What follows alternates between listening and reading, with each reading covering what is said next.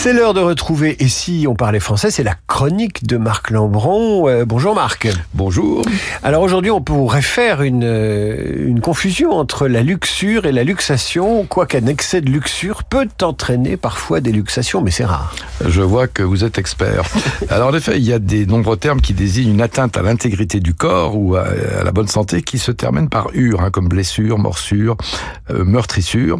Et euh, je continue, il y a différentes lésions, cassure, fêlure, brûlure, contracture, déchirure, égratignure, écorchure. Vous voyez que c'est très riche.